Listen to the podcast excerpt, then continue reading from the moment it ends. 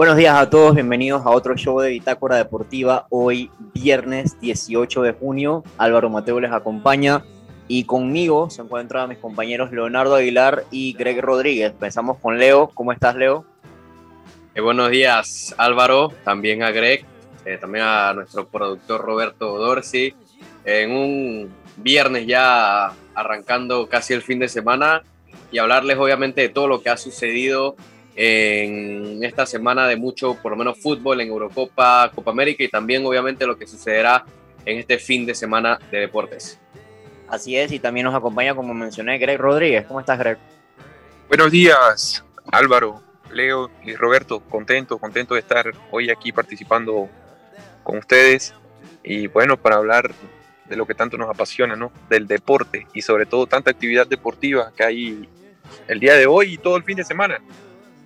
Así es. También tenemos a Roberto Dorce, como bien mencionan, el productor de Bitácora Deportiva y de Luke Radio. Hola Roberto, ¿cómo estás? ¿Qué tal? ¿Todo bien? Buenos días a todos. Eh, emocionados de tenerlo nuevamente acá y que el debut de Greg en, en Bitácora, a ver cómo le va. Nada mal, nada mal. Eh, puede ser gracias al profe, pero yo creo que ya Greg no es 19. Chicos, empecemos entonces con lo más fresco que tenemos que afecta al ámbito local. Hubo sorteo de Liga de Campeones con CACAF, Leonardo. Ya sabemos eh, a quién le toca o con quién le toca jugar a los equipos panameños, por lo menos en la primera ronda. Eh, sabemos que Universitario tiene un duelo en ronda preliminar contra un equipo de Martinica llamado el Samaritain. ¿Alguna, alguna idea sobre el equipo de, de las islas? Correcto Álvaro, eh, se dio este miércoles el sorteo de lo que va a ser la edición 2021 de la CONCACAF League, donde están tres equipos panameños. El universitario, como tú señalas, él sí va a estar en una ronda premia porque recordemos fue el subcampeón del torneo y por ende clasificó por ser uno de los equipos también con más puntos en el torneo. Por eso va a ser una ronda previa a lo que va a ser en los octavos de final donde va a estar eh, Sky y el Plaza Amador que fueron los últimos dos campeones. Poco que se pueda conocer de un equipo de Martinica, eh, se le da mucha oportunidad por lo menos a las islas en, este torneo de CONCACAF. Universitario lo enfrentará en esta, en esta ronda eh, y de ahí pasará, si clasificar, pasará a la siguiente ronda en donde está el conjunto del CAI, que él va a enfrentarse al ganador el conjunto de, Francisco Perro también va a esperar el ganador para este torneo, al igual que lo va a hacer el conjunto del Plaza Amador. Rápidamente, eh, el equipo del el Plaza Amador se va a enfrentar al ganador de El Santos de Guapiles y, si no me equivoco, el Verdes FC, un equipo conocido en, nuestro área, Álvaro. Es cierto, un equipo de Belice que, ya ha tenido algo de recorrido por acá, por Panamá. Por otro lado, el Club Atlético Independiente tendría que esperar el resultado entre eh, la eliminatoria que se dé entre el FAS de El Salvador, otro equipo donde milita un panameño, como Roberto Chen, versus el Forge de Canadá, otro equipo que también lo conocemos bastante por el área, ¿no? Sí, correcto, un equipo que lo conocemos porque también lo, vimos eh, en el último torneo donde sorpresivamente eliminó al Tauro en aquel partido celebrado en el Rommel Fernández y donde también no va a ser ajeno porque también va a tener un jugador panameño, eh, Omar Brownie, que en los recientes días también se confirmó su fichaje al equipo canadiense, así que de, de, por sí de salida vamos a tener un duelo entre panameños, en el caso de Roberto Chen en el FAS y el Force de Omar Brownie, así que va a esperar el conjunto del CAI al ganador de este partido y como se llama el Plaza Amador al ganador del Santos de Guapiles contra el Verde Defensa. Así que eso van a ser por lo menos los rivales que van a esperar los campeones de nuestra liga. Me encanta cómo estos duelos entre panameños también alimentan un poco las eliminatorias de estos torneos centroamericanos y, del Caribe, ¿no? Le dan otra, otra capa de sabor, se puede decir. Entonces, habiendo ya hablado sobre estos emparejamientos, eh, un equipo que obviamente empieza en una ronda previa, como lo es Universitario por su estatus de, subcampeón. Eh, hay muchas incógnitas alrededor de la plantilla de, Gary Stempel. Eh, afortunadamente tuvimos la oportunidad de hablar con él sobre cómo va a afrontar este torneo y algunos otros datos interesantes que pudimos sacar de su entrevista. Vamos a escuchar entonces a Gary Stempel eh, y volvemos con más comentarios. Buenas noches. Ah, Sabemos muy poco del equipo. de Martinique. Ah, hemos buscado, ah, obviamente, por las redes y sabemos que es un equipo joven, un equipo nuevo. Su primera, la primera, esta es la primera vez que ha jugado en la Liga de Campeones, pero eso es algo que hasta cierto punto puede ser un poco complicado porque no saber mucho del rival no tener videos de ellos, cómo se juega, puede ser un impedimento, pero como todos los equipos del Caribe, equipos o clubes del Caribe, como lo hemos visto en esta primera ronda de, de las eliminatorias, sabemos que puede ser un equipo bastante complicado. El lunes, el 21 de junio, empezamos la pretemporada Ah, ya hemos planificado la pretemporada, hemos tenido varias sesiones de reuniones con el cuerpo técnico, el cuerpo médico, ah, y empezamos el lunes en el proyecto Gol a las 4 de la tarde. Ah, sí hemos hablado de refuerzo con la directiva y esperamos tener una respuesta pronto de varios jugadores que ya están en la mira, ya estamos en negociaciones con estos jugadores estamos buscando entre cuatro o cinco refuerzos, dos defensas, un medio una media cancha y un delantero, ya que Jair Katui se va de, Panamá para jugar en el extranjero, so tenemos que reforzar la, delantera. Creo que para Cocle jugar un juego internacional ah, es muy importante que estos clases de partidos están en, en el interior con el nuevo estadio. y yo sé que también se está mejorando la cancha. Ah, para la fanaticada de Coclé, para la provincia de Coclé, este va a ser un, juego importante para atraer fútbol internacional a, la provincia. Lo que nosotros tenemos que hacer ah, es obviamente tratar de reforzar el equipo. La temporada pasada Tuvimos una plantilla muy corta con jugadores muy jóvenes. Ah, por eso queremos reforzar el equipo para tener jugadores profesionales ah, dentro del plantel para reforzar todas las líneas. Y creo que en realidad ese es algo que tenemos que, cuidar más que todo. Ah, y respetar al rival, saber que el rival, independientemente de dónde viene, si una isla pequeña, Ah, se tiene que respetar y se tiene que tratar de jugar ah, en una manera de, buscar el resultado afuera de casa y tratar de ver cómo podemos avanzar la próxima ronda donde ah, definitivamente hay un club mucho más complicado que es el La Montagua se habla mucho, o por lo menos lo mencionó mucho Gary Stempel, eh, que se tiene que tener respeto al rival, a pesar de que sea una incógnita. Y si es como el resto de los equipos caribeños que nos han visitado, dígase un W Connection o dígase un Waterhouse, por ejemplo, eh, o sea, puede ser un rival que puede complicar a alguien que un equipo Nobel como universitario, ¿no? Sí, la verdad es que eh, puede pasar, ya lo hemos visto Además de que son llaves de ida y vuelta, por lo que por lo menos estos, equipos tratan de sacar algún tipo de ventaja eh, en su casa, eh, en condiciones quizás eh, diferentes a la que puede enfrentar un equipo panameño, por lo menos en otros países o, incluso de local. Por lo que, claro, hay que mantener, hay que quizás mantener esa duda ante lo desconocido, no subestimar pero tener cierto respeto y a la hora de la hora ir a la cancha buscar el resultado, ¿no? Porque si no se conoce un equipo, tampoco se sabe a lo que juega, aunque sea del Caribe y sabiendo que los equipos del Caribe, tanto a nivel de club y selecciones, poco a poco han venido subiendo, de igual forma hay que tener ese respeto.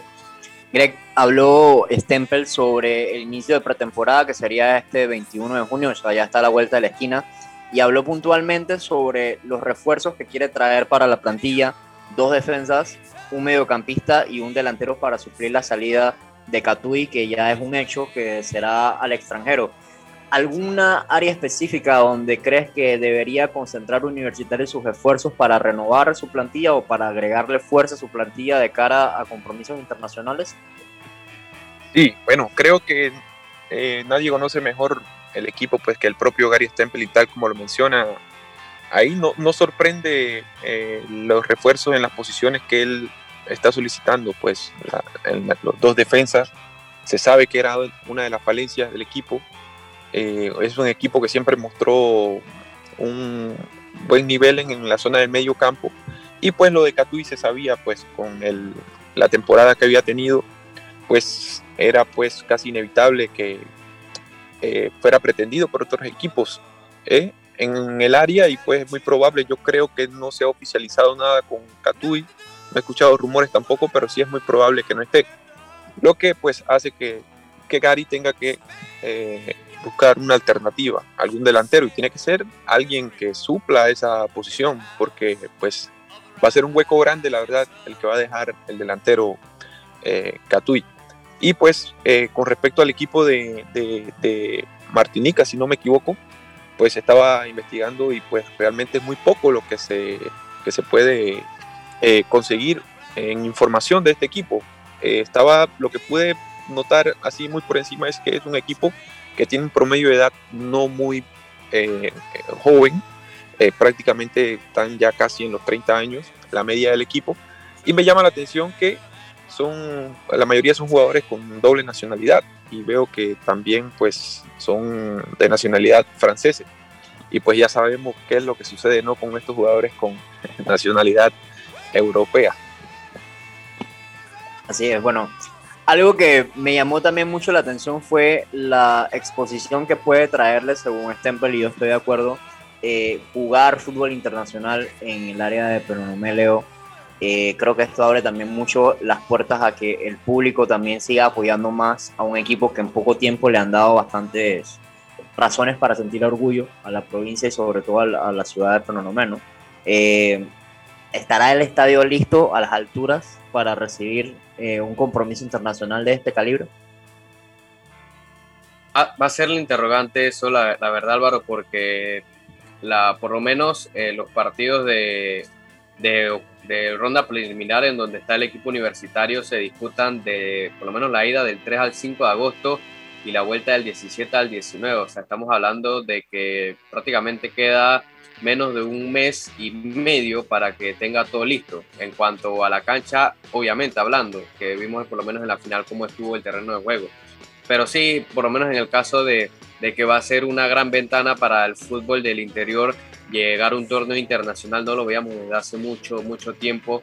Eh, creo que lo más cercano que estuvo era, por lo menos, claro, ahora con el CAI y el San Francisco que jugaban en el Muquita, pero ahora ver un partido internacional en un estadio como el de Universitario allá en Coclé, y claro, puede despertar mucho más eh, la, atención de la afición, ¿no? Si jugando partidos de Liga Panameña de Fútbol era mucha la atención que recibía la, fanaticada hacia, hacia su equipo, Ahora imagínate disputando un torneo internacional, recibir un equipo internacional, poder lograr fases y, poder lograr un cupo a la, a la Conca Champions, ¿no? que ya te podrías medir equipos mucho más potentes. Entonces es un aliciente para el equipo universitario que bajo, esta, bajo este nuevo nombre, esta nueva institución, ha empezado a hacer bien las cosas y claro, quiere redondearlo haciendo una gran participación en lo que sería con este nuevo nombre su, su primer torneo internacional.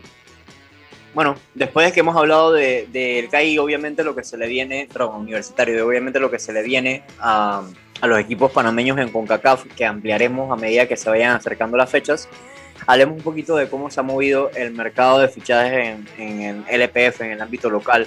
Eh, yo pienso que San Francisco es uno de los equipos que más se ha movido, aparte de, obviamente, la contratación de Carlos Leiria, el regreso de Humberto Mendoza y el fichaje también de Luis Pereira, Luis Chino Pereira, eh, para un equipo de San Francisco que quizás adolecía un poco ese en facetas defensivas, tanto de media como en defensa hacia atrás, eh, de algo de ayuda, ¿no, Leonardo?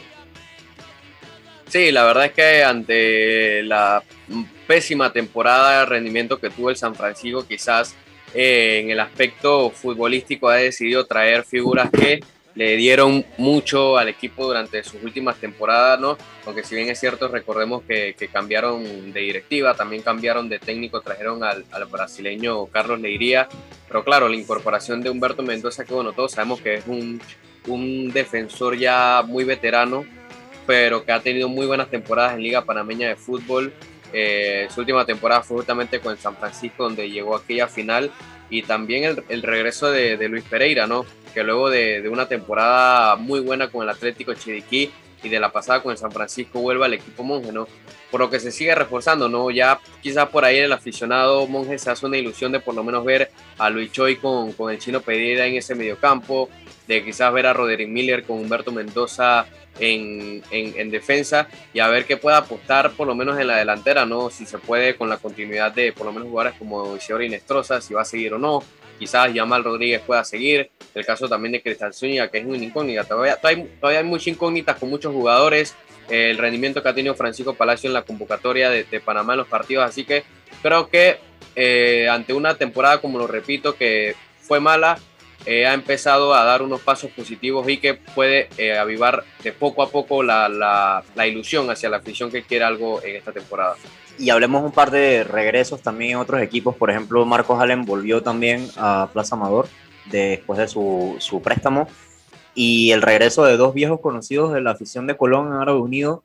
Eh, empezamos con, con, Góndola, por ejemplo, que no viste la camiseta de Árabe Unido, creo que desde 2012, 2013 aproximadamente. Después de pasar por Sporting, pasó por el CAI, pasó por Tauro, incluso Santa Gema. Así que es un, una bienvenida hacia el lateral derecho.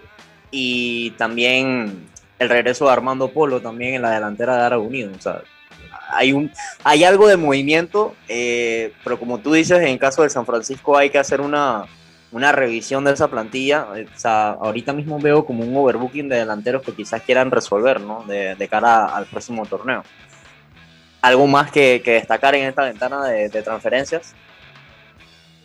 Sí, lo que, lo que tú señalas del Deportivo Árabe Unido, que trae a dos jugadores de, de confianza de la casa, como Armando Polo, que no tuvo quizás los minutos que uno esperaba con el CAI. Eh, y bueno, Góndola que regresa después de mucho tiempo, quizás por ahí estaba en, en, las sombras ¿no? de la Liga Panameña de Fútbol y es un jugador que le puede dar mucho más aire a este equipo que, que por sí creo que buenas noticias era por lo menos ya la renovación de, de jugadores suyos como el Trejo, como Rubén Baruco que venían haciendo una gran temporada. Entonces, claro, con la llegada también de, de jugadores de experiencia, creo que poco a poco se fue a afianzar un equipo que tuvo una temporada muy irregular. También hay que hablar de la salida de uno de sus jugadores, de que fue Gabriel Chari, que fue uno de los mejores jugadores del Lara Unido y ahora arribó al equipo verdolaga, específicamente la Alianza. Así que hay que también ver el ojo con, con, con el equipo de la Alianza Álvaro y, y Greg, porque eh, a la llegada de, de, Gabriel Chari te puede dar una, una idea de lo que pueda apostar el equipo que dirige Jair Palacios para esta próxima temporada.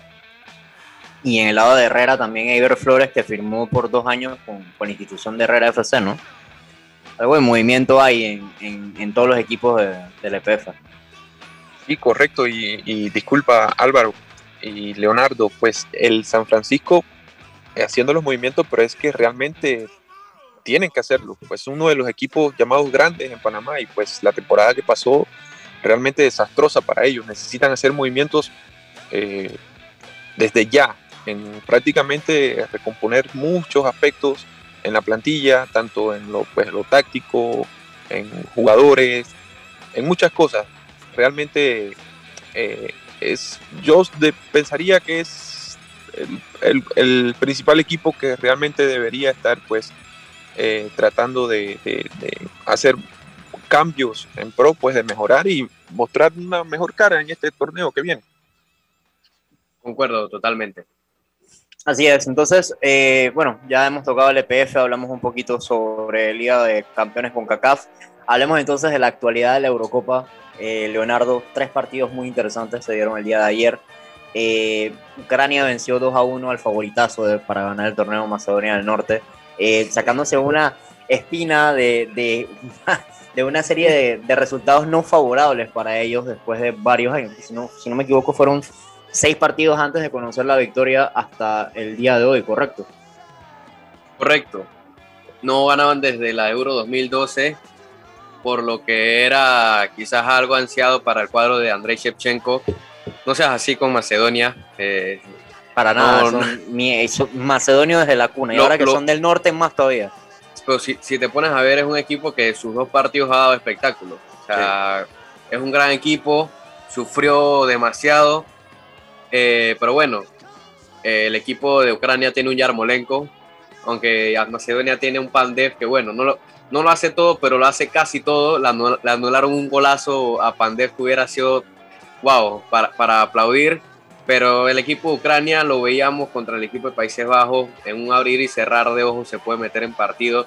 Y así como se metió por lo menos para empatarle a, los Países Bajos en ese momento, apareció en cuestión de cinco minutos con, con Yarmolenko y, y Yarenchuk para, para anotar dos goles, ¿no? Y vemos como la delantera de la misma Ucrania eh, ha sido muy efectiva.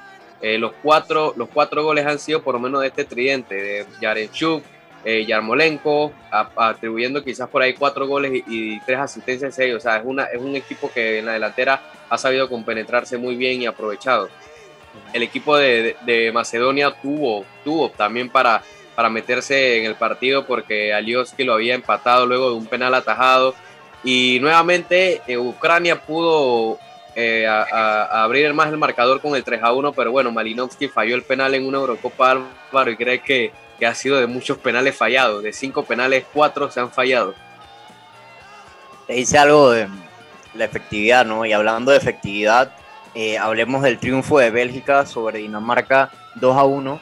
el marcador lo abrió Yusuf Pulsen al minuto 2 eh, pues un error bastante infantil de, de en el fondo, que como le regaló el esférico a, a Hoiberg y el asista Pulsen. Sin embargo, Bélgica se sobrepuso, eh, pudo marcar dos goles. Eh, uno fue una genialidad de Kevin De Bruyne que habilitó a Torgan Hazard. lo hablaba Samuel McCollin en, en, off hace, bueno, unas horas, cuando, bueno, ayer cuando hablamos sobre el partido. Este, hay pocos jugadores como De Bruyne y siento que al menos la mitad juegan para Bélgica. O es un equipo que tiene demasiadas variantes ofensivas. El propio De Bruyne amplió el marcador al minuto 70 con un gol. Y hablando de efectividad, Bélgica solamente tuvo 6 remates y 5 fueron al arco, 2 fueron goles versus 21 remates de Dinamarca, 5 fueron al arco y solamente lograron un gol al principio del partido. ¿Qué te dice sobre la máquina que es Bélgica metiéndose en unas instancias de Eurocopa a este son?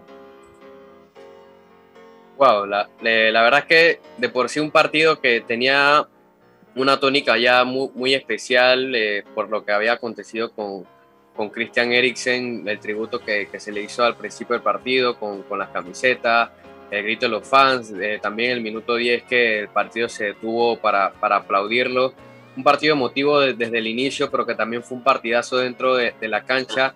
Eh, el equipo de, Dinamarca aprovechó quizás esa euforia, ¿no? quizás ese sentimentalismo y claro, aprovechó un error. Pulsen, un jugador que para mí es muy infravalorado en, el mercado o en el fútbol europeo, marcó ese gol que, le dio vida a una Dinamarca que, bueno, con esta derrota queda cero puntos y termina complicándose aún más. Pero digo, juega muy bien este equipo de Dinamarca, quizás no ha tenido la, suerte eh, de mantener los partidos porque fue unos 45 minutos perfectos, pero claro, cuando tu, cuando tu equipo, tu selección tiene jugadores de esta calidad que te pueden cambiar un partido es muy difícil. Y fue el caso de, Kevin De Bruyne. Si ya tienes a Lukaku o a un Torgan Hazard que te pueden marcar diferencia, ahora que entra un Kevin De Bruyne, que prácticamente fue, él fue el que cambió el partido. O sea, si bien el MVP se lo dieron a Lukaku, el MVP real fue Kevin De Bruyne. Y me quedo también con el segundo gol que, que para mí ha sido uno de los mejores goles que yo he visto en todo el 2021. La elaboración de ese gol y la, y la definición, yo siempre he dicho que la definición de Kevin De Bruyne es envidiable. O sea, un tipo que, que parece, parece pegarle con delicadeza, pero cuando, cuando ves esa pelota es pura potencia. O sea, entonces es un jugador que te marca diferencia sí o sí y vemos a una selección de Bélgica que es clara candidata a por lo menos llegar a instancias de semifinales. Y disculpa, Leonardo, inclusive De Bruyne ni siquiera está al 100% recuperado de la lesión que tuvo en la final de la Champions. Exacto. Recordemos que salió... Da, miedo, da miedo el potencial que puede alcanzar todavía. Exactamente. Cuando revisas eh, la plantilla de estos, dos, de estos dos equipos, realmente es sorprendente el nivel y los, los jugadores que tienen.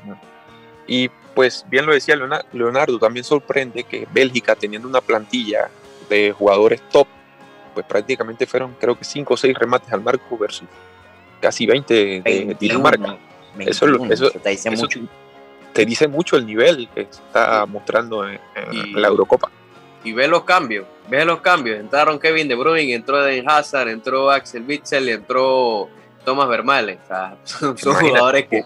Jugadores titulares en cualquier otro equipo del mundo. Y todavía tienes en el banco sentados a Michi Batshuayi, a Cristian Benteke, o sea, a, Boyatá, o sea, te das ese caché todavía de que tienes banca para tirar para el aire, es mucho. Ahora, algo que me llama mucho la atención y he estado hablándolo con, con JC Soto, también miembro de Bitácora Deportiva, la cantidad de equipos que están usando línea de tres, me parece que más que anecdótico ya es como alarmante. Me empieza a preocupar un poco porque parece que no hay un cuarto de defensa en ningún equipo que pueda ocupar esa plaza.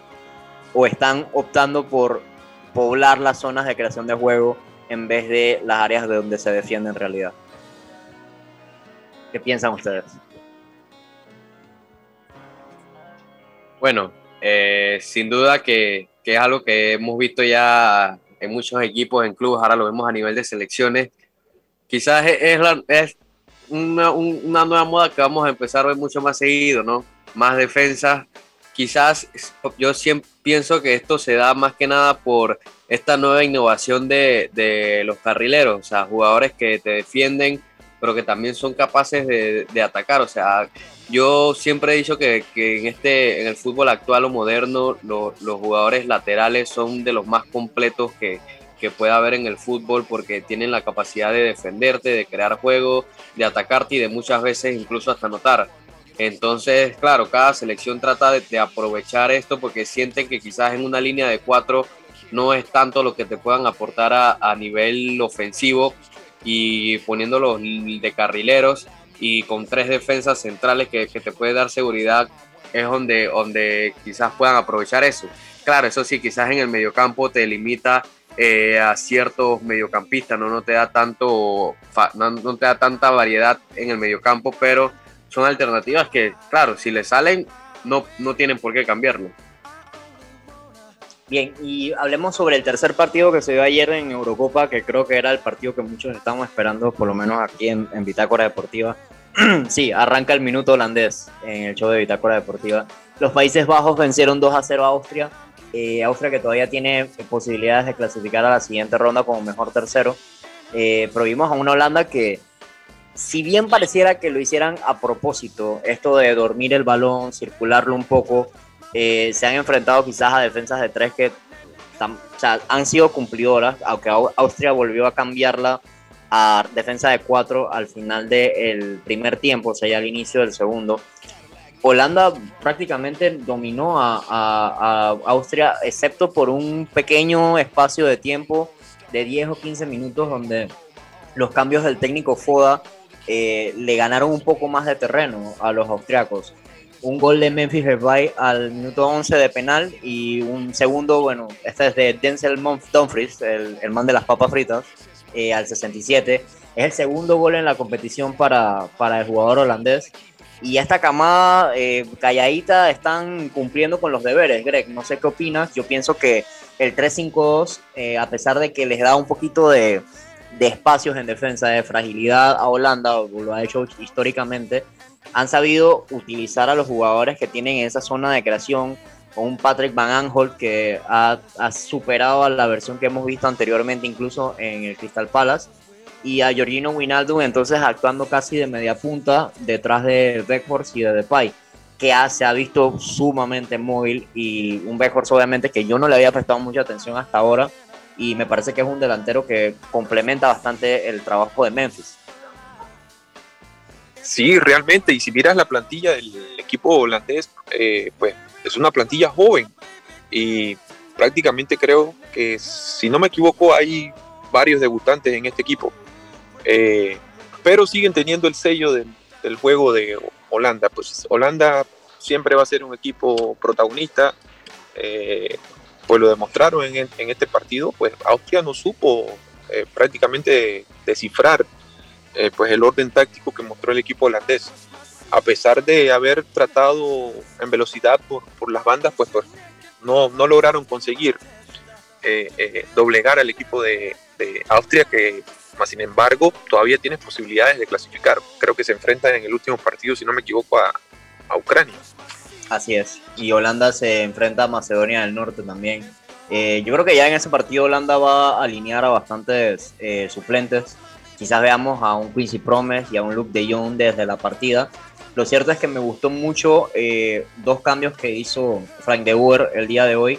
El ingreso de Owen Windal y de Daniel Malen, que también fue uno de los asistentes en el gol de, de Dumfries, me, me hizo ver que hay un revulsivo o un par de revulsivos en la banca de Holanda en caso de que los partidos se atasquen, encontrar esa velocidad y eso, ese tipo de jugador que se abre muy bien por banda para recibir esas diagonales que Vinaldum y Frankie de Jong estuvieron tirando toda la tarde como si nada, Leo, como si eso fuese una práctica básicamente.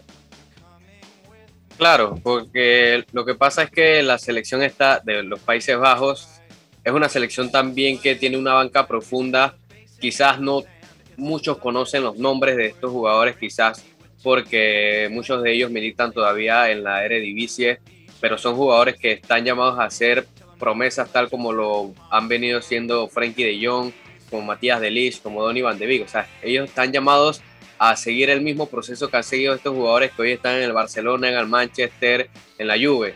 Estás hablando del caso de, Don, Don Malen, el hombre del PCB, que es otra, una de las grandes figuras de este equipo. Ryan Gravenberg, otro descubrimiento del Ajax.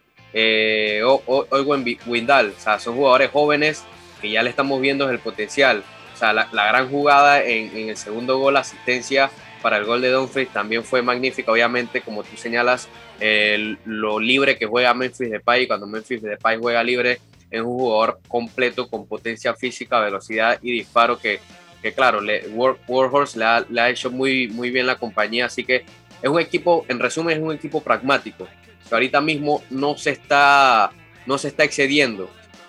Eh, vieron el parpadeo que tuvieron ante Ucrania y no quisieron cometer este parpadeo ante, Austria. O sea, un equipo pragmático que cuando anota el gol no, no, o sea, no, no te va a arrollar, simplemente te va a dominar hasta que tú cedas y te puedas meter otro gol. El gol de penal prácticamente le dio toda la tranquilidad del mundo y cuando pudieron te anotaron el segundo. Ya cuando vayan pasando las fases te va a exigir más al equipo rival. O sea, es un equipo que eh, tiene las potencias y creo que todavía no hemos visto el máximo potencial de la selección de, poder. Yo, creo que están jugando así a propósito. O sea, tomas el balón, mantienes la posesión, te voy a marear hasta que te aburras. Y en el momento donde, donde tu lateral, un Dragovic, por ejemplo, se adelante un poco y encuentra en ese hueco en velocidad, hasta ahí así fue el segundo gol. Así fue el segundo, fue el segundo exacto. Y, y, si van a seguir jugando así, por lo menos tienen una idea muy clara de lo que están jugando. Eh, va a ser interesante que, o sea, verlo contra selecciones de mayor calibre, como Macedonia del Norte, por ejemplo. Este, y, y, nada, pues yo, yo veo una selección bastante prometedora. No sé qué piensa el resto del staff, pero eh, no sé, me ha gustado lo que he visto de, de Holanda. el, el, Team B de Netherlands. Sí, sí, sí. No nos metimos de naranja porque no nos queda bien en el color. Eh, entonces, por el grupo E, ya a esta hora debe haberse haber jugado el primer partido de la jornada, que es Suecia-Eslovaquia. Sigue eh, a las 11 de la mañana Croacia-República Checa, un muy buen partido de sonteja, bien interesante. Y el plato fuerte, el derby de McCollin, Inglaterra-Escocia, a las 2 de la tarde. esos duelos tienen mucho tinte histórico, político, hay, muchas capas detrás de eso, así que va a ser muy interesante. Échenle un ojo a eso, sobre todo al canto de los himnos. Y mucho rofeo. Mucho rofeo. Y el fin de semana se antoja interesante con Hungría-Francia, que Hungría, a pesar de caer contra Portugal, dio una muy buena imagen. Eh, y Francia obviamente viene con ganas de revalidar el título. Portugal-Alemania, partidazo. Y un España-Polonia para terminar un sábado perfecto de Eurocopa. No, no sé qué piensan ustedes, pero creo que este es el mejor día para ver fútbol de toda la semana. Sí, realmente sí. Y adicional, Álvaro, una nota curiosa, eh, Memphis Depay hace unas declaraciones donde deja claro que le encantaría jugar bajo la dirección de Ronald Koeman. Ya está, ya está. se están haciendo ojitos hace rato. Se están haciendo ojitos hace rato. Lo que no sé es, o sea, ¿ustedes qué se, creen que Depay tiene cabida en la plantilla del Barcelona como está armada actualmente? Eh, no sé, la verdad es que no sé. la cal, o sea, de que puede ser titular, obviamente. Eso no lo, no lo, cuestiono para nada. Es, un jugador de, es un jugador de élite, que quizás en un equipo élite no le fue bien, pero era muy joven con el Manchester United, no le fue muy bien. Pero en el Olympique Lyon, siendo un equipo ahí regular, por decirlo así, eh, lo llevó por lo menos hasta semifinales de una Champions la temporada antepasada. Pero, y, lo vemos en la selección, o sea, la selección es, una, un, es arrollador.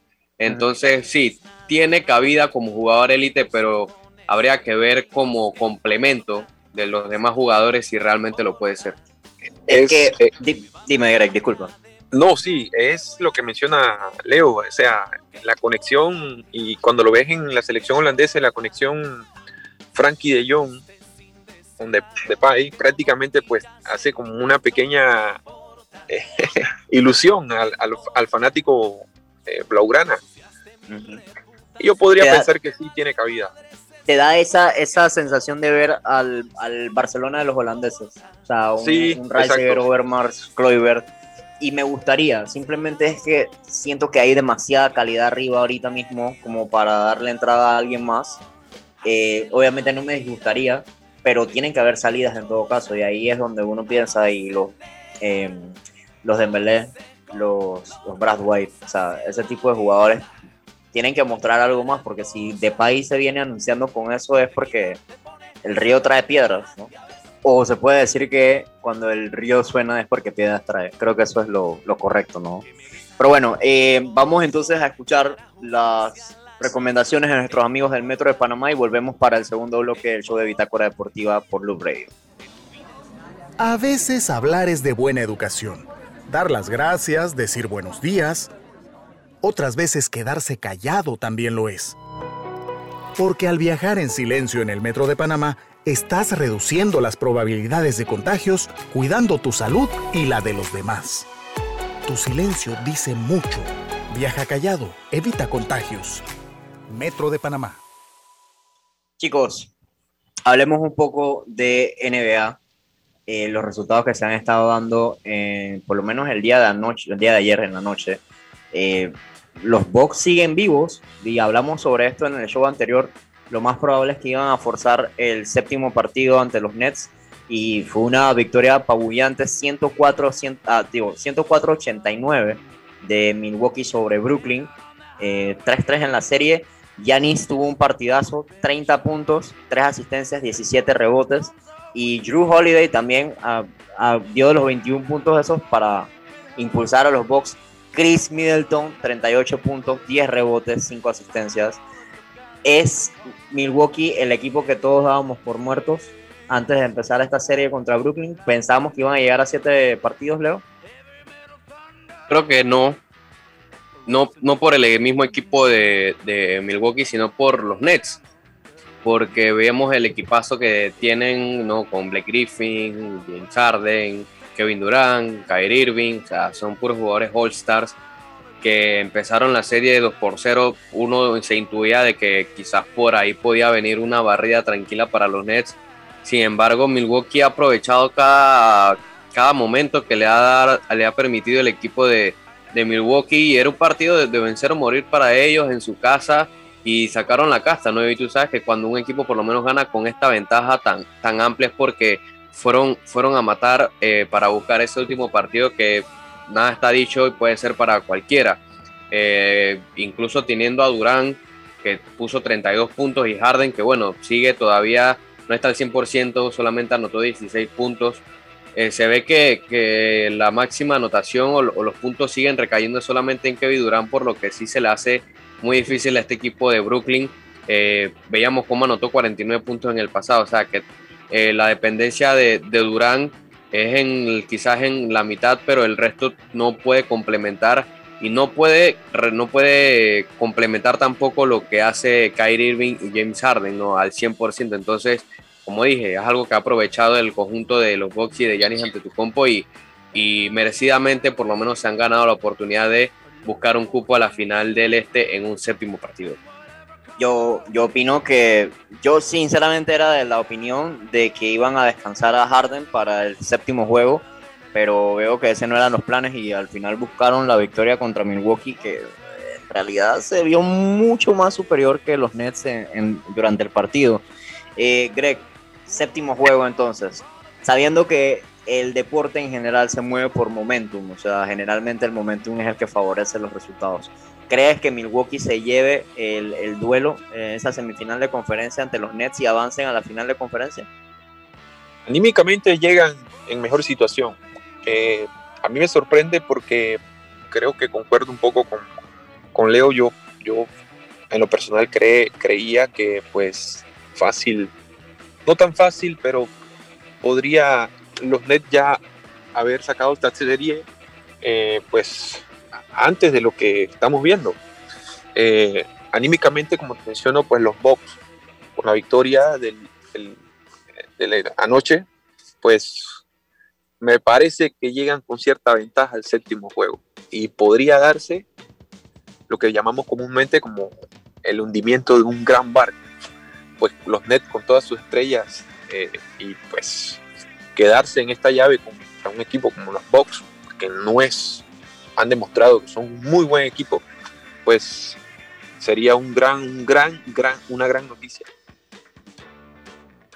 Y bueno, eh, hablando sobre otro encuentro que tiene algunos tintes también similares a los de los Nets, con la falta de algunos de sus jugadores, o por lo menos lesiones con las que se han tenido que, lidiar, eh, los Clippers llegaron a, forzar un, un, sexto juego la serie se va a favor de ellos 3-2 sobre los Utah Jazz con una victoria de 119-111. Este partido fue el día miércoles, si mal no recuerdo. Y vamos, los Clippers no, no, fueron de la partida con, con Kawhi Leonard y ya está confirmado que no va a jugar el juego 6. Sin embargo, Jazz lo mantuvo bastante cerca. en el último cuarto incluso ganaron 28-27 esa porción del partido y una ventaja de 8 puntos de los Clippers sobre los Jazz tampoco es que sea eh, mucho, Leonardo. Lo cierto es que Boyan Bogdanovich nuevamente eh, sacando del equipo la castaña y obviamente Donovan Mitchell también se vio muy bien, 21 puntos y 32 para el serbio. Y por parte de los Clippers, buenísima noche de, perdón, de Marcus Morris, de Reggie Jackson y de propio Paul George, que se metió 37 puntos y 16 rebotes. O sea, a pesar de la baja de Kawhi, sigue siendo un equipo muy competitivo los Clippers. Sí, la, verdad es que después de, la baja de, de, Kawhi Leonard, que es obviamente su jugador insignia, franquicia, uno pensaría que el equipo de, los Clippers quizás podía ceder un poco en este partido.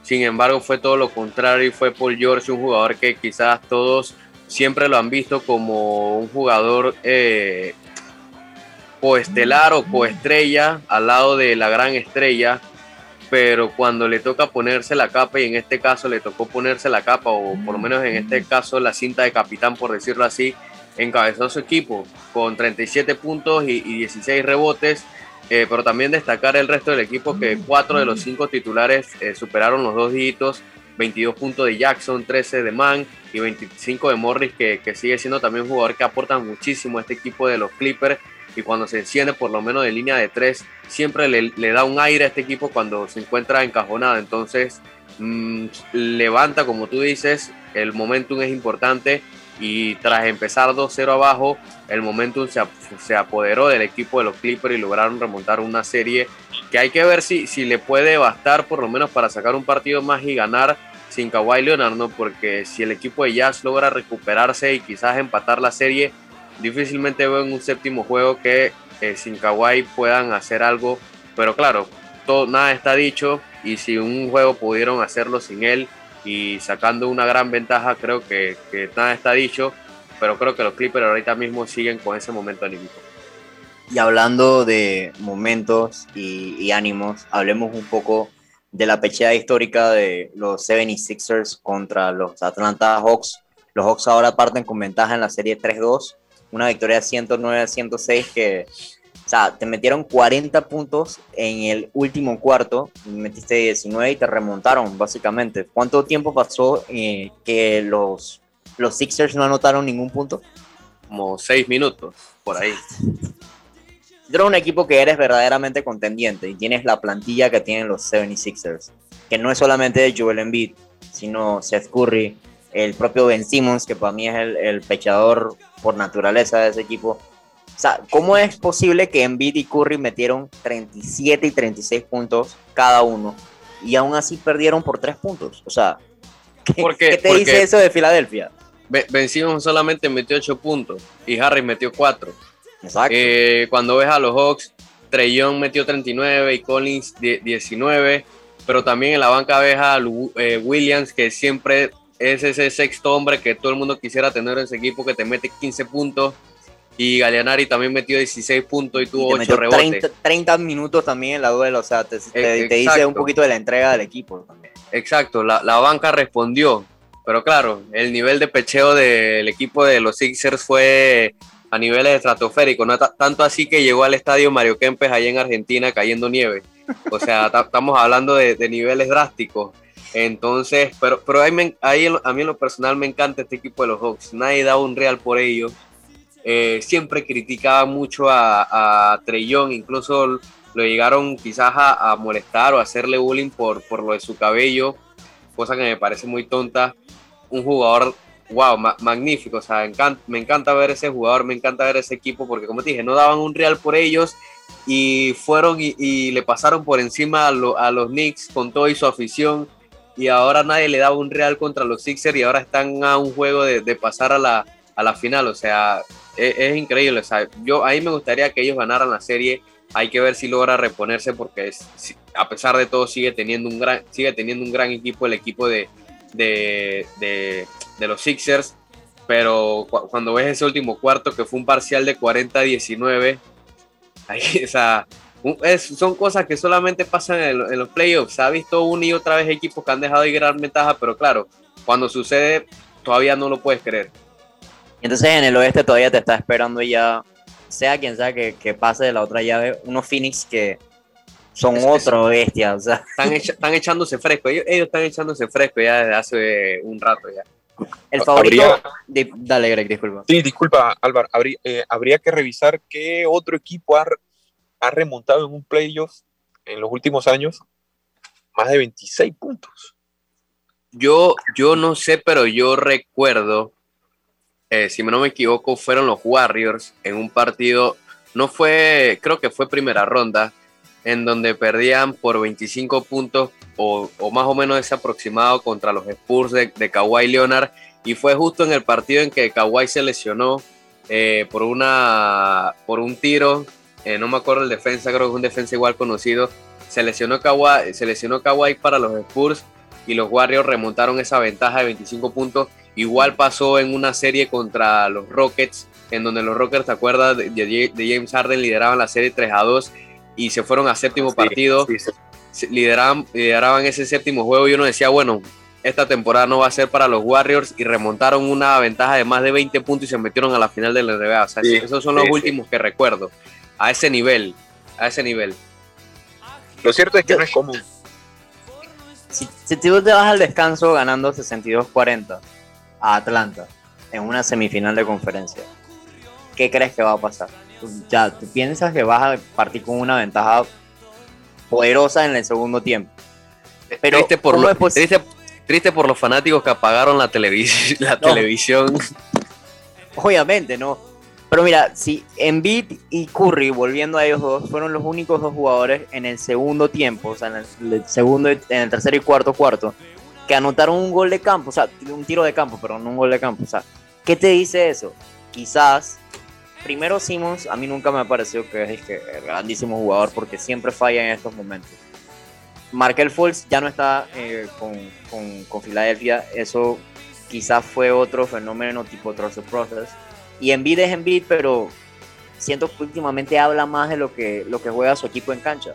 Bueno, en realidad desde hace un tiempo, pero ahora en esta, en esta fase es como más evidente de lo que está pasando. ¿Se queda o no se quedan los, los 76ers? ¿Qué opinan ustedes? A ver, Greg, que quiero, quiero saber la opinión de Greg. No, no, no. Yo pienso que van a sacar la serie adelante. El equipo de los, de Todavía le, da la confianza, él le da la confianza. Sí, sí, sí. Él confía en el proceso, tú no sabes. Eh. ¿Y tú, Leo? Yo te dije, no, me encanta el equipo de los Hawks, me encantaría verlos en, las finales, quiero ver todavía más de, de Trey Young, así que le, pongo mi fichita al equipo de, de los Hawks, sabiendo que, si no me equivoco, este partido, el sexto partido va a ser en su casa. Así es, juega hoy en la noche. Hawks 76ers. Así que puede, puede matar, es el todo nada. Sí, Clippers y Jazz también juegan eh, hoy más tarde. Eh, esa serie también está 3-2 a favor de los Clippers. Yo creo que los Jazz sí, forzan, sí pueden forzar el, el séptimo partido. Pero veo más, veo más claro a Atlanta ganándole a los 76ers. Mm, Quizás me estoy dejando llevar un poco por lo que dice Greg. Este, pero no sé, vamos a ver qué ocurre en esa serie. Entonces, ya hablamos de NBA, entonces vamos a saltar a Copa América. Eh, un resultado un poquito sorpresivo. Ese empate entre Colombia y Venezuela, donde todo el mundo pensó que Colombia iba a salir a matar a la Vinotinto y se aguantaron un 0 a 0 casi todo el partido.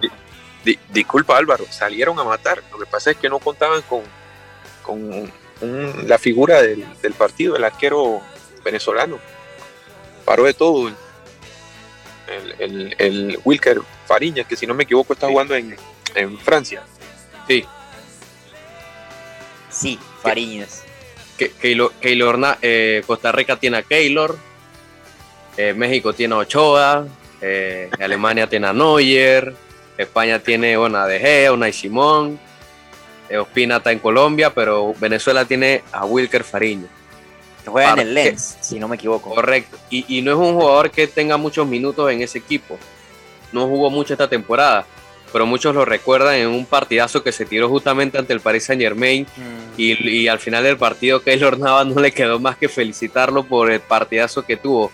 Y ya lo habíamos visto. Es, es un jugador muy joven que ya lo habíamos visto en, en proceso de, de selección de Venezuela y, y o sea, es un, un portero de talla ya para mí muy buena. O sea, es un, un jugador que puede estar ya militando en, otro, en otra calidad de equipo.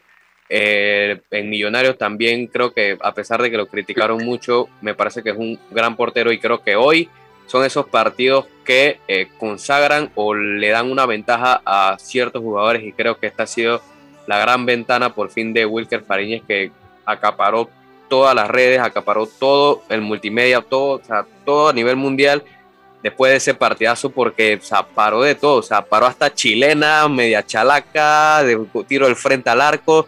El único que no atajó, si no me equivoco, fue un gol anulado. Ya, así es. Cabe destacar también el equipo de Venezuela plagado de, de- de suplentes. Hay jugadores que ni siquiera pues eh, habían entrenado con el plantel para participar en esta edición de la Copa América. Pero ya como todos sabemos pues eh, la situación que estamos viviendo pues tuvieron que ser llamados como quien dicen el corre-corre para formar parte del equipo. Y hoy sacan un 0-0 ante una gran selección como la selección de Colombia. No, esto, esto es un empate que sabe a, a tres puntos. claro, claro. Y vamos a ver las estadísticas. 23 remates de Colombia versus 2 de Venezuela, 8 al arco versus 0 de la Vinotinto y una posesión abrumadora del 65% de esto, del 35%. Te dice la historia del partido. Fue eh, un, un- casi un solo de Colombia frente a una Venezuela que supo aguantar. O sea, y es la consagración del arquero, como dice Leonardo. Y bueno, Claro. en- Claro. en otro partido que no fue, digamos, tan sorpresivo el resultado, Brasil goleó 4 a 0 a similar de Perú, a, pesar de que dos de estos goles ya llegaron en las postrimerías del encuentro. Eh, Alexandro marcó al minuto 12 para abrir el marcador, Neymar agregó uno al 68. Everton Ribeiro me parece que es el jugador de Brasil que menos parece jugador de Brasil. Y lo digo porque siento que es Brasil siempre tiene a ese jugador que en Copa América destaca, pero cuando vas a jugar un torneo, bueno, no un torneo, sino como una eliminatoria de Comebol o incluso un mundial, pasa relativamente desapercibido. No sé si opinan igual que yo, pero es una apreciación personal. Y bueno, el cuarto gol llegó al minuto 90 más 3 de reposición eh, por obra de Richarlison, el delantero del Everton. La verdad yo esperaba mejor eh, cara de Perú. Eh, sin embargo, Brasil nuevamente hablando de la localidad y del plantel que tiene, también lleno de estrellas. Sí, Da sí. la- Por, da la impresión, disculpa eh, Leo y Álvaro, da la impresión que eh, en el partido que cuando dio la impresión, perdón, que cuando quiso apretar Brasil, pues marcó.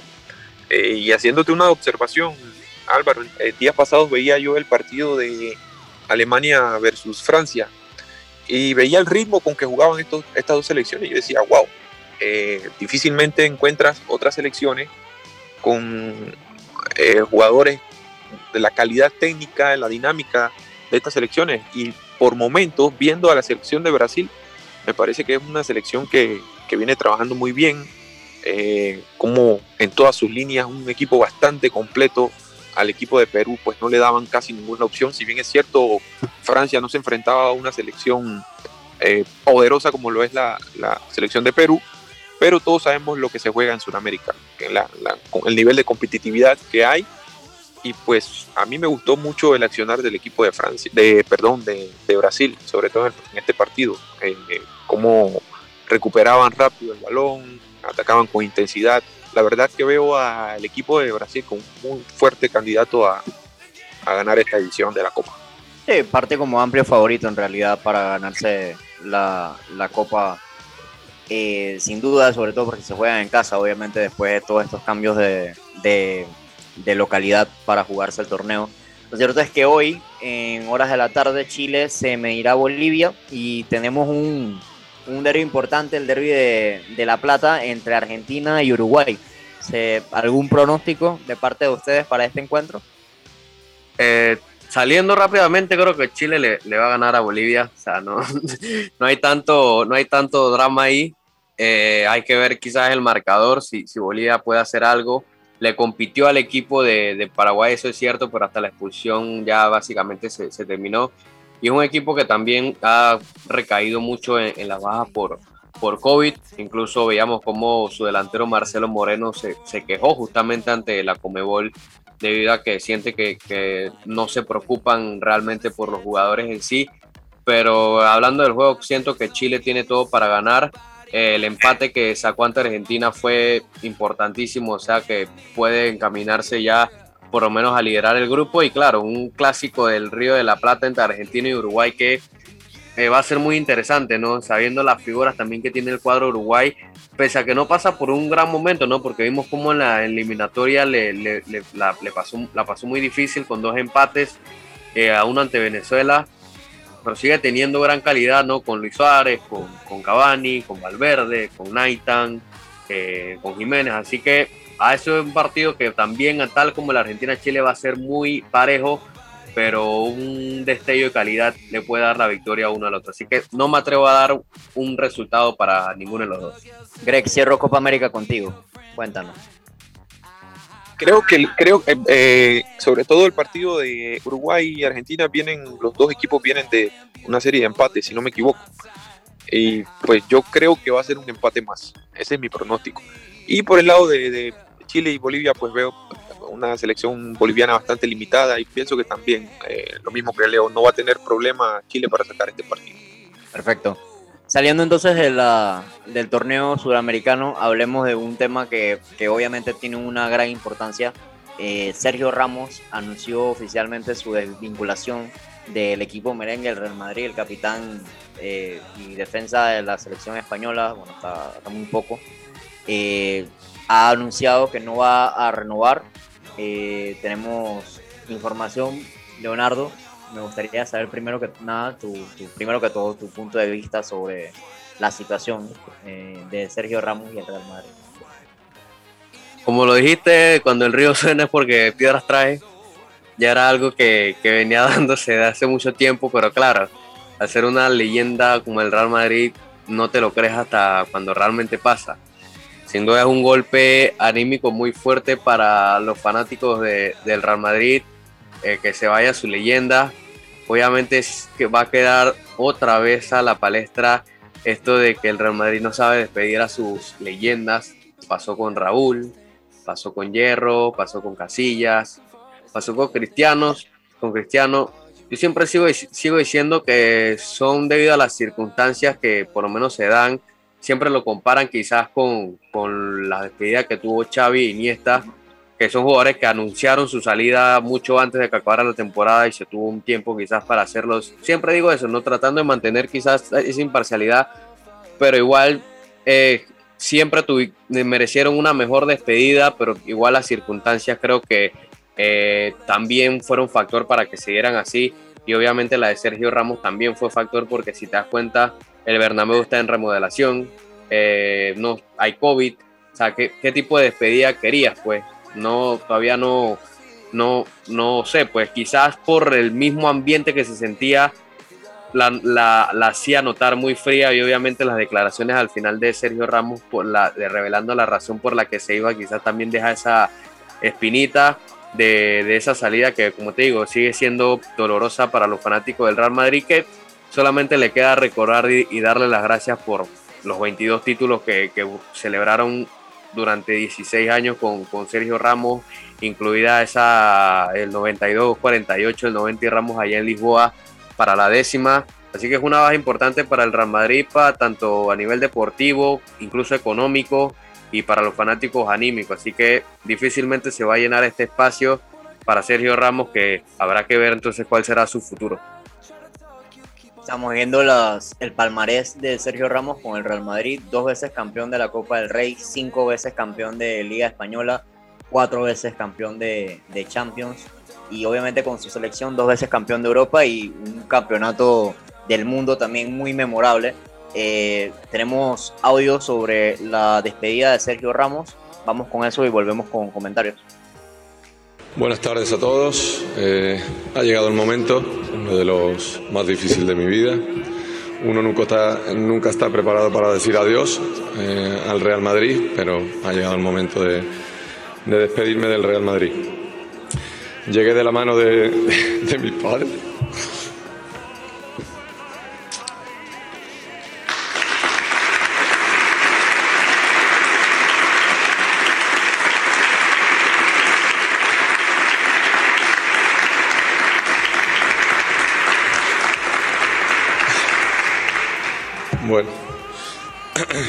Llegué de la mano de, mis padres, de mis hermanos, con 19 años, era solo un niño, y gracias a Dios hoy tengo una maravillosa familia con mi mujer, con mis cuatro hijos que están también aquí presentes, y afortunadamente puedo decir que llegué estando muy unido y me voy también, ¿no? Con esa, con esa grandeza de familia que siempre me han apoyado y siempre han estado conmigo. Quiero agradecer, por supuesto, a, a, mi familia en primer lugar, que son los actores prioritarios, los que más importancia tienen, los que siempre han estado conmigo, en las buenas y en las malas. Gracias a todos vosotros por, por aguantarme, por, por, respetarme y por vivir la vida y mi carrera conmigo. Quiero agradecer también a mi club, a ti, presidente, por todo, por todo tu cariño, a mis entrenadores, a mis compañeros, que sin ellos nada hubiese sido posible, a todos los empleados de, del club, que los considero como, como si fueseis familia. Miro a la cara de, todos vosotros y, y, es inevitable emocionarse porque son muchos, muchos años aquí. Y, como no, agradecer a, a la afición. La afición me llevó en volandas en los momentos malos, en los buenos, y me hubiese gustado ¿no? despedirme en nuestro estadio, en el Santiago Bernabéu. No ha sido así, pero bueno, a todo esto, gracias al Real Madrid, os llevaré siempre en mi corazón y a la afición, pues ojalá eh, siga ¿no? eh, yendo todo tan bien. A todo esto, pues mirando aquí a mi derecha, puedo, podemos añadir ¿no? a todos estos maravillosos años, pues 22 títulos con mucho esfuerzo, con mucho sacrificio, mucha dedicación y mucha profesionalidad, ¿no? que creo que es lo que requiere el Real Madrid. 22 títulos en 16 años, una friolera bastante importante para el defensa central español eh, de Sevilla. Eh, hablemos sobre la emoción de, de las palabras de, de, Ramos. Greg, obviamente pierden a un baluarte defensivo, aunque con 35 años eh, siempre mantuvo su competitividad a tope y obviamente este, se veía más o menos augurado desde quizás mediados de campaña e incluso se reforzó un poco eh, con los rumores de que no iba a participar con la selección. O sea, ya, ya quizás buscando un nuevo horizonte, pero duele mucho dejar una institución por la que dejaste bastante en el terreno, ¿no? Sí, y una salida, yo diría que muy a los Real Madrid. Sin embargo, pues estamos hablando de, yo diría que el jugador cuidado más determinante en su club a nivel mundial en los últimos años. Un jugador que lo ganó todo, siendo factor importante en momentos clave. Eh, todos recordamos pues eh, sus, actuaciones y con goles. Por ahí veía el, el, video que sacó pues la cuenta del Real Madrid y era como ponerle el dedo o echarle sal a la herida. Me llamaba la atención eh, eso. Y pues tal como lo, como lo mencionas, eh, pues a esta con 35 años yo no veo a Sergio Ramos eh, acabado, pero hay que aceptar que pues sus mejores tiempos ya pasaron. De que va, le va a llover ofertas, pues va a ser así. Esto, él menciona que quería tranquilidad, estabilidad para él y su familia, y pues pienso que el manejo con el club, no sé, pero quizás no fue el que de repente eh, hubiera sido el mejor, pero ya todos sabemos cómo, cuál es la política, cuál es la dinámica del presidente de este club y que lo ha venido haciendo así a través de muchos años, pues y pues no es para nada una sorpresa, más sin embargo sí es sorpresa porque estamos hablando de un jugador como Sergio Ramos. Pues tú acabas de mencionar la hoja de vida de él, prácticamente 22 títulos. O sea, una hoja de vida, vida envidiable prácticamente. Así es, y bueno, eh, tenemos también eh, una parte del audio en la conferencia de prensa donde explicó las razones de su salida. Vamos con eso para comentarlos al regreso. Han pasado muchas cosas, eh, circunstancias que ocurren en la vida, cada uno en su ámbito profesional, pero bueno, yo creo que lo primero que, me gustaría decir y aclarar es que yo nunca me he querido ir de, Real Madrid, siempre he querido continuar aquí, ese siempre ha sido mi propósito y mi mentalidad dando un poco de, detalle y siendo breve para, para no extenderme en el, en el, discurso, me remonto a la liga del confinamiento, que, que, la ganamos y la celebramos por, por mucho trabajo que, que, nos costó. A raíz de ahí, el club eh, me ofreció la oportunidad de ampliar mi contrato, pero por razones obvias del tema del COVID se fue retrasando y se fue dejando un poco al margen. Llegado a esta situación, a estos últimos meses, pues eh, el club me hace una oferta de, un año con la bajada de salario. Hoy quiero recalcar y dejar bien claro que el dinero nunca fue un problema. El presidente de mi boca en los últimos meses ya sabía que lo, eh, mío no era un tema económico, que lo mío era un tema de, de, años. Yo, me ofrecían un año y yo quería dos. Lo mío era tranquilidad, continuidad para mí y para mi familia. Era lo único que, que yo pedí, pero recalco y nuevamente insisto, el tema económico nunca ha sido un problema conmigo.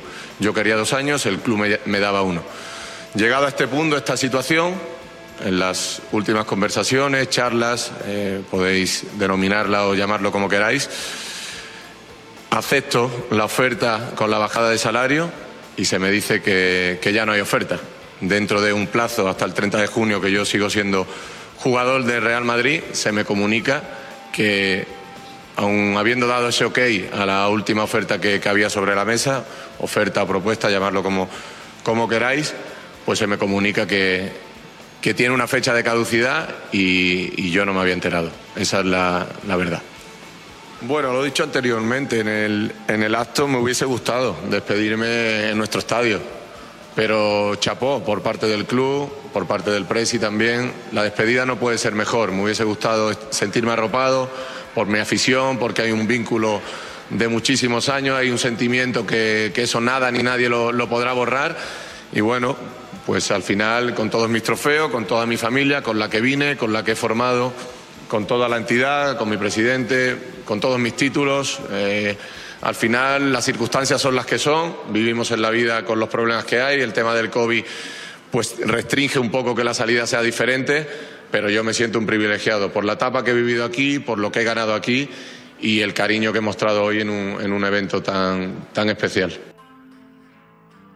Me, llama mucho la atención que parece ser un tema de, de timing y de ofertas no muy claras versus o sea, primero que todo me encantaría tener la seguridad que tiene Ramos de decir el dinero nunca fue un problema. O sea, ese es como mi sueño. Pero volviendo un poco a lo que él le pedía al club, o sea, una renovación de un año con la edad que tiene Ramos no me parece descabellado. O sea, ellos tienen que también cuidar su inversión. O sea, no es que solamente el equipo gira en torno a Ramos. O sea, es una institución ganadora y quizás ven que los años de Ramos útiles para ese nivel de exigencia estén contados. No, no sé qué opinas tú, Greg.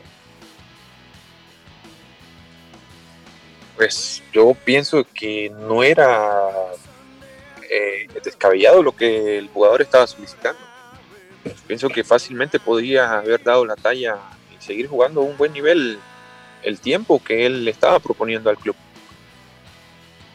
Sí, yo creo que dos años no es descabellado nada, Leo. O sea, vi un, contrato similar con los Bruins al momento que se denunciara que también era el capitán del equipo y uno de los mejores defensas, a pesar de estar jugando con 44 años, este, seguía rindiendo a un buen nivel, solamente que le dijeron que vamos a reducir los minutos eh, y te vamos a pagar, eh, va a haber un recorte salarial, pero vas a seguir siendo parte y se fue buscando también protagonismo en otros lugares, o sea, hay paralelismos y sobre todo cuando son figuras tan míticas para la institución. Eh, tú le hubieses dado los dos años, seguramente.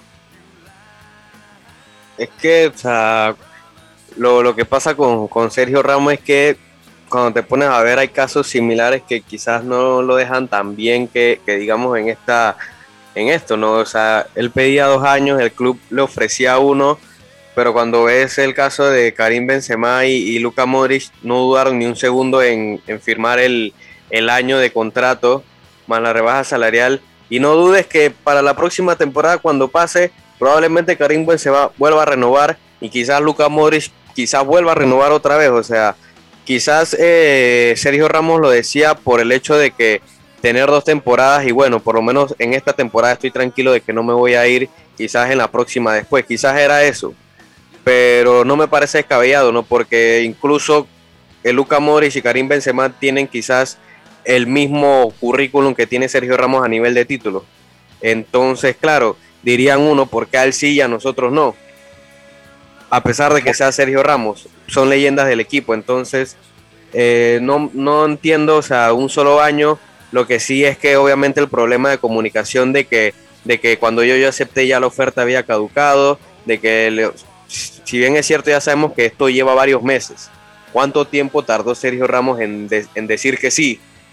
Claro, o sea, le vas a seguir dando vueltas al asunto porque simplemente no das una respuesta de seriedad.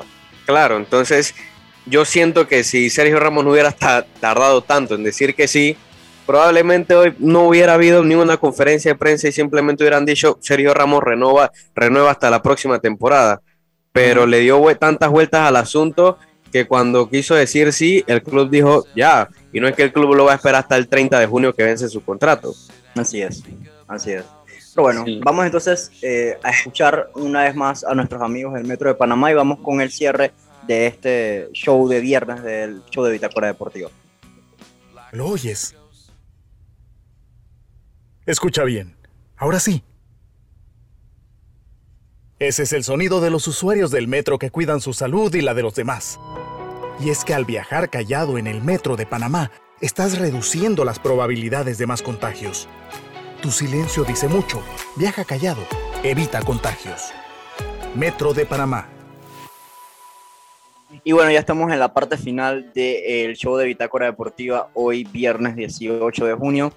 Eh, chicos, hablemos de tenis. Nuevamente Naomi Osaka es parte de, los titulares.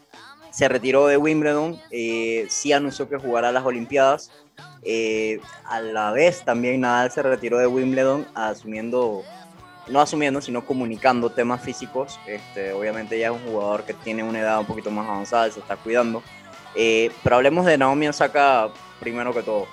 Segundo Grand Slander que se retira, este, y aquí aducimos nuevamente a las presiones que tiene y, que ha manejado, obviamente temas de salud mental como la depresión y la ansiedad que se ha reportado desde 2019 para la eh, jugadora de tenis. Este, se, se mide a Naomi Osaka con una vara distinta a la que se mide a los hombres cuando se tratan de retiros voluntarios, Leonardo? Por lo que estoy viendo, sí. Y la verdad es que no, no me gusta, ¿no? Porque debería ser todos por igual y hay que entender obviamente cada una de las razones. Eh, leía un tweet que, justamente habíamos compartido en el grupo de que esperamos que llegue ese día en que el, el, el desgaste físico se evalúe de la misma forma que el desgaste mental. Entonces, ese es el desgaste de ella. O sea, cuando te pones a ver es una chica que todavía tiene 23 años, tiene todavía un mundo por recorrer. Creo que si falta un Wimbledon o un Roland Garros, no va a ser el último que, que esté. Caso contrario a Rafael Nadal, que ha participado en todo lo que ha podido a sus 35 años y sigue dando eh, partidos históricos, pero que ya su cuerpo no le rinde de la misma forma y que ya es más próximo tendiente a, lesionarse nuevamente. Y él obviamente decide eh, apartarse del Wimbledon.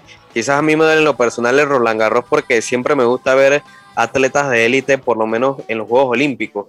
Y por lo, lo, hemos visto por lo menos en los últimos dos juegos, con, con Djokovic, con Murray, con el mismo Nadal, Quizás por ahí sí me, sí me duele un poco porque quizás quita por ahí, pero igual le da oportunidad a otros grandes tenistas que, vienen subiendo. Pero bueno, hay que respetar a Nadal, ha ganado lo que ha querido, eh, pero el físico ya no es el mismo. Y sin duda hay que respetar obviamente la decisión de, de Naomi Osaka, que sí va a estar en los Juegos Olímpicos porque es obviamente en su casa y quiere dar una buena representación. Hay que respetar obviamente su, su condición, su, su estado de salud mental porque vemos cómo es algo que afecta usualmente, que no se habla mucho, que debería hacerse y que ella siendo una gran figura relevante a nivel mundial, o en este caso en el deporte, que lo haga, obviamente para mí es digno de respetar y de admirar. Greg, este, me gustaría saber cuál es tu opinión sobre la equiparación de los, los problemas de salud mental con los problemas físicos en el deporte. ¿Crees que tenemos eh, con esto de Naomi Osaka y su apertura sobre sus temas de salud mental, el puntapié o el, o el, pistoletazo inicial para eh, poder ver la vulnerabilidad de ciertos atletas de cara a compromisos que pueden más con su salud mental que con la física?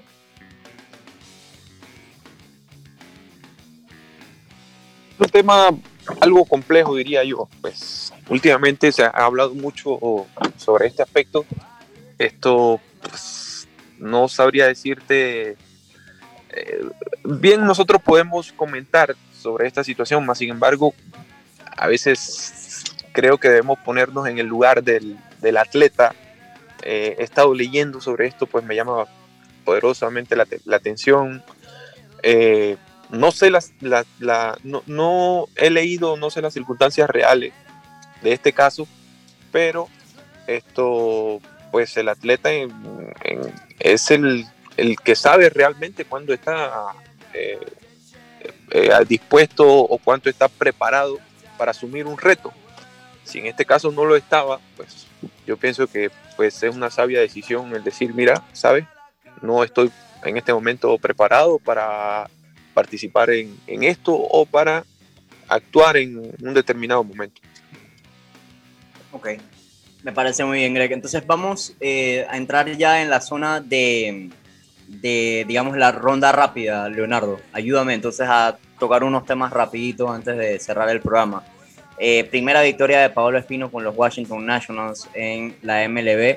Este, el ponchó a dos no permitió carreras y venció su equipo, los Nationals eh, de Washington, 3 a 1 a los Piratas de Pittsburgh. Voy a, voy a hacer un, comentario porque este, este, eso que mencionas Álvaro, este punto, pues creo que es un, un como una recompensa al trabajo que viene haciendo Paulo Espino durante tantos años en ligas menores tanto sacrificio, difícilmente encuentras un jugador que se haya mantenido tanto tiempo jugando en, ligas menores. Pablo Espino ya, o sea, no, no, sé exactamente qué cantidad de años, pero sí sé que lleva mucho tiempo en ligas menores. De hecho, creo que la, misma cuenta de, los nacionales de Washington lo, recalcaba en, en un tweet y hablaba de pues el la trayectoria que ha tenido Pablo Espino en Liga Menor, sigue jugando pelota invernal en, en, Venezuela y Dominicana, y pues que ahora, eh, pues 2021 consiga su primera victoria en grandes ligas, creo que es digno de admirar. Sí, es. 342 juegos en ligas menores, hizo su debut en 2007. O sea, estamos hablando, como dice Greg, muchísimo tiempo y por fin se le ve recompensado con una victoria eh, muy bien por él. La verdad es que y en un equipo como los Nacionales de Washington, sinceramente, nos alegramos todos por eh, el jugador Pablo Espino. Y bueno, manteniéndonos en grandes ligas, Edmundo Sosa lamentablemente recibió un pelotazo en la mano y estará un par de días fuera de la alineación de San Luis, por lo que han mencionado, eh, sobre todo Mike Shield, no parece ser grave, parece que es positivo, que, que, la recuperación será rápida, pero Leo, no sé si tenías algo que agregar en esa parte de, la lesión de Edmundo Sosa. Sí, la verdad es que fue algo accidental, desafortunado, pues en ese partido incluso había conectado un infield hit, pero bueno, sufre ese golpe a la muñeca que por la reacción que habíamos visto en Mundo Sosa parecía muy fuerte. Sin embargo, los estudios que se, hicieron parece que las resonancias, resonancias salieron negativas y el mismo coach eh, señaló de que va a ser algo del día a día por lo que esperemos muy pronto vamos a tener a Mundo Sosa de vuelta, quizás en, una semana o, días. Así que lo positivo es que se va a mantener activo. Eh, veíamos cómo en los últimos días se subieron a De Jong y lo mantenieron en la banca, pero ahora está en segunda base. O sea, se ha, él adueñado de, de, estar en, por lo menos en el line-up por parte del equipo de, de, los Cardenales. Así que positivo, por lo menos, que estos dos panameños en grandes ligas estén haciendo un excelente labor. Y bueno, también tenemos algo de información, por lo menos en, el deporte femenino. Ateina Bailon también ya eh, inicia, bueno, ya está cerca de culminar su preparación para los Juegos Olímpicos de Tokio. Viajó a Italia, la boxeadora panameña, eh, para seguir su campamento de entrenamiento. Eh, si no me equivoco, estará hasta el 16 de julio y entonces viajará a Tokio el 17 del mismo mes. Sí, correcto. Ateina Bailon que inicia este gran campamento en esa gira hacia los Juegos Olímpicos de Tokio. Eh, ya ella se encuentra ya, eh, hizo una escala en Ámsterdam donde incluso se encontró a, a Joel Bárcenas que ya debe estar en, en, España. Así que es algo positivo. Hemos visto cómo estos atletas se, han ido preparando, otros también han tenido campamentos internacionales y una boxeadora que me parece que a nivel deportivo tiene muchas posibilidades otra vez de quizás pelear por una medalla para, para nuestro país. Así que es importante que vaya a Europa a follarse, a tener un gran campamento y, mantenerse lista para Tokio. ¿no? Lo importante, Álvaro y, Greg, es que eh, a, pocos, a pocos días, días solamente de que, de que tenga esta participación, nuestra atleta tenga por lo menos la preparación que se debe. Así es, y otra atleta que ha este, tenido algo de notoriedad en los últimos días es Emily Santos, la nadadora panameña, ¿no, Leo? Sí, correcto. Emily Santos que consiguió un récord nacional y medalla de plata en el Campeonato Interligas en Barranquilla con un tiempo de 1.11.43. Ella que, como señalábamos en programas anteriores, se prepara para los Juegos Panamericanos Junior de Cali. Emily Santos que es una de las grandes promesas en la natación para Panamá que obviamente sigue cosechando medallas y récord. Así que es importante mantenerla activa, que se mantenga en competencia y sobre todo manteniendo buenos resultados y obteniendo medallas. Así es, entonces vamos a cerrar ya la edición de hoy viernes con los Ones to Watch este fin de semana. ¿Qué partido, qué este, acontecimiento deportivo le vas a prestar un ojo, o sea, le vas a tirar un ojo, Leonardo? Claro, eh, obviamente hay que darle mucho seguimiento a lo que va a pasar en, la Eurocopa con los partidazos de Portugal y Alemania y Hungría con, con Francia. Es muy interesante. De igual forma, en el béisbol tenemos eh, series interesantes, ¿no? Los Yankees van a estar recibiendo a los Oakland Athletics, que son uno de los equipos líderes en la MLB. Eh, Baltimore y Toronto se enfrentan equipos de, conferencia de, la, misma liga. También vemos a los San Luis Cardinals que van a jugar con los Bravos de Atlanta, así que mucha atención por lo menos si el mundo Sosa pueda tener eh, algún tipo de actividad. Quizás en Venezuela veamos actividad de, de Aragua FC con el Deportivo Lara, Ángel Sánchez se podría enfrentar a Alfredo Stinfen, exjugadores del CAI, y Zamora que también tiene a, este a Sams. Así que quizás varios panameños por lo menos vuelven a sus clubes. El 9 de octubre que juega quizás puedan tener a Fajardo. Eh, de igual forma el Galaxy con, con Carlos Harvey. O sea que muchos panameños nuevamente se vuelven a reactivar con su equipo después de esta, por lo menos esta fecha FIFA. A mí me llama la atención obviamente los partidos que se van a dar en la Eurocopa este sábado, me parece que es una cartelera muy interesante. Y el domingo hay carrera, hay Grand Prix de Francia, hay mucha información por ahí suelta, sobre todo me llama la atención que Alpine eh, le ofreció un contrato de un multianual, de creo que son de dos, dos tres años, perdón, a Esteban Ocon, eh, que actualmente es manejado por Mercedes. Y nada, Pierre Gasly todavía está como a la espera. Se rumoraba que el asiento al lado de Alonso era suyo, pero ahora entonces queda la expectativa si el también eh, piloto francés va a mantenerse con Alfa Tauri o va a, buscar otro, otro equipo en al final de la temporada. Entonces, vamos a ver qué, qué ocurre. Lo cierto es que hay mucha información deportiva y pueden seguirla siempre este, con nosotros, Bitácora Deportiva, a través de nuestras redes sociales, arroba Bitácora PMA en Twitter y pueden encontrarnos en Instagram y en YouTube como Bitácora Deportiva. Eh, podemos también escuchar nuestros anteriores podcasts en eh, Spotify bajo Loop Radio Panamá. Y, nada, este, Leo, agradezco mucho tu participación el día de hoy. Eh, sé que tienes algo más antes de cerrar. Sí, correcto. Obviamente para cerrar con buenas noticias, Trevor Gaskin que va a jugar en el club Unifacisa de Brasil, de la primera división de Brasil, y Justin Lawrence que también va a regresar otra vez a la MLB con los Rockies de Colorado. Así que panameños siguen teniendo oportunidades en los equipos. Qué cool. Bien, cerremos entonces esta edición del show de Bitácora Deportiva viernes 18 de junio. Fin de semana muy interesante que tenemos por delante. Agradezco a Leonardo Aguilar y a Greg Gutiérrez por su participación y obviamente a Roberto Orsi en controles por parte de Loop Radio. Eh, Bitácora Deportiva, como siempre, le abre este espacio a todos los amantes del deporte. Nos vemos entonces la próxima en el show de Bitácora Deportiva del día lunes, que seguramente va a tener mucha información de, después de un fin de semana bien cargado. Hasta la próxima. pay its people's mindless care.